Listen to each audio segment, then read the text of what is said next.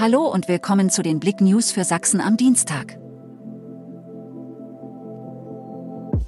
Opel überschlägt sich auf S260 nach Kollision mit Baumstumpf. Ersthelfer retten Leben.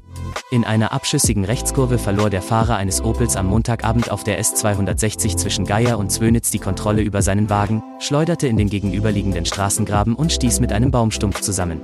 Anschließend überschlug sich das Fahrzeug im angrenzenden Wald. Nach der Kollision fing der Wagen Feuer.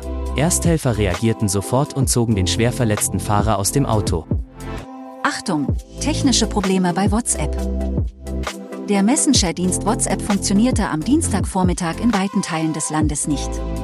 So wurden über 200.000 Störfälle auf dem Portal allestörungen.de registriert. Demnach haben 57% der Nutzer Probleme beim Verschicken der Nachrichten, 39% bei der Verbindung mit dem Server und 4% beim Empfangen von Nachrichten. Blick auf den Nachwuchs.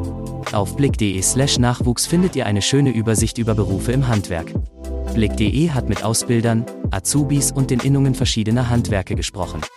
Wer also noch nicht weiß, welcher Beruf der richtige sein könnte, der sollte in unserer Nachwuchskampagne vorbeischauen. Absturz vor Costa Rica. McFit-Gründer Schaller an Bord. Auf dem Weg von Mexiko nach Costa Rica stürzt ein Privatflugzeug ins Meer. Nun ist klar, auch der deutsche Unternehmer Rainer Schaller war mit seiner Familie in der Maschine.